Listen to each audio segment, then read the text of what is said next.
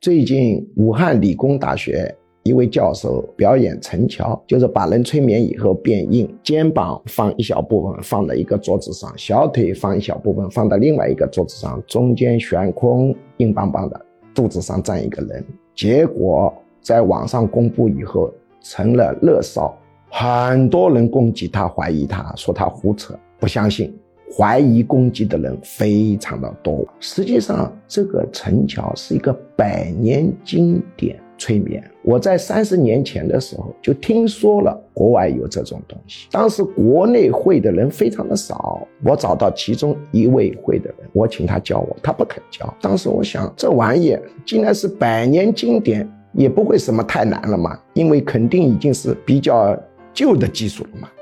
我自己研究了。我后面自己也会了，当然我跟我要找的那位前辈不同啊，他的前辈他的研究生都不会的，我教我的研究生教我的学生，我是教的。不过当时有个很有趣的现象，三十年前的时候，我跟我妈说，我爸说，我说我会陈桥了。当时我副教授，他说：“哎呀，巨强啊，你好歹也是一个高级知识分子，怎么就是满口说瞎话了？”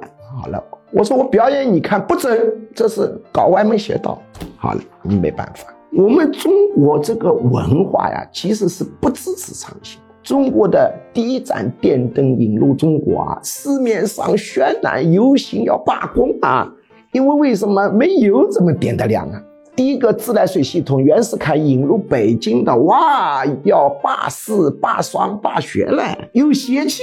自古水往低处流，怎么往高处流了？第一条铁路被人买下来拆了，为什么？有邪气。中国推广电脑的早期的人，经常被人举报成是诈骗犯了，就是二十多年前，淘宝。互联网的推广过程当中，马云也经常被人指为骗子的。按说当时互联网也不算太先进的东西。中国的文化是追求正常，事出反常必有妖。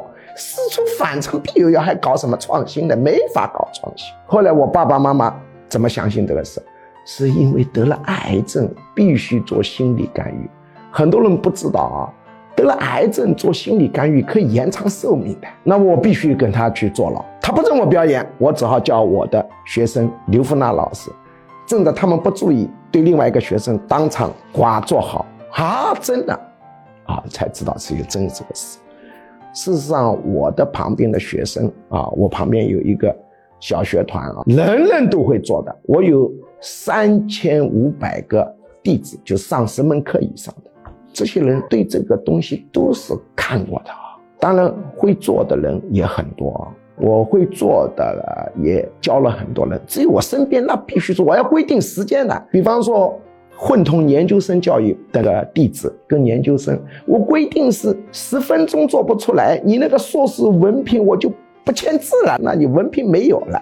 在我的这面体系当中分五档，难度非常高，比较高，中等。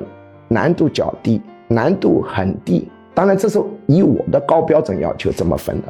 这个陈桥是属于最低一级，难度最低的。但是我要求我们的弟子，你外头说了这个事，就要做给别人看。你如果没有条件、没时间，你就甭说，说了一定他们认为你是骗子。要么做给他看。还要近处做，让他验证后面没有木板啊什么东西，否则人家看视频还以为是表演，很麻烦的。中国人是对新生事物的接纳度是很低的，因为我们相信事出反常必有妖，这样的环境怎么能出马斯克？怎么能科技力？这倒是非常堪忧。